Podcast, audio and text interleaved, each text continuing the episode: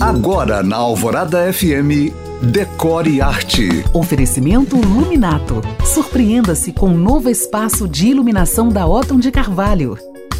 Aproveitando o aniversário de Belo Horizonte, que é hoje, eu quero te dar uma super dica para você colocar aí na sua agenda e se programar o Passeio Arquitetônico. Esse passeio é uma iniciativa do arquiteto Ulisses Morato, que está à frente do perfil Arquitetos de BH no Instagram, onde ele dá as coordenadas desse evento que acontece geralmente nos finais de semana e já está na sua quarta edição. Ulisses morou quatro anos em Portugal, país que valoriza imensamente a sua cultura arquitetônica e seus arquitetos, e trouxe de lá a ideia de nos mostrar mais a fundo e sob um novo ângulo a nossa cidade. O passeio arquitetônico é aberto a todas as pessoas e funciona como uma aula a céu aberto, com exemplos concretos onde se conta a história da arquitetura de Belo Horizonte e de seus principais arquitetos. E é aí que eu acho interessante, pois quanto mais entendemos desse assunto,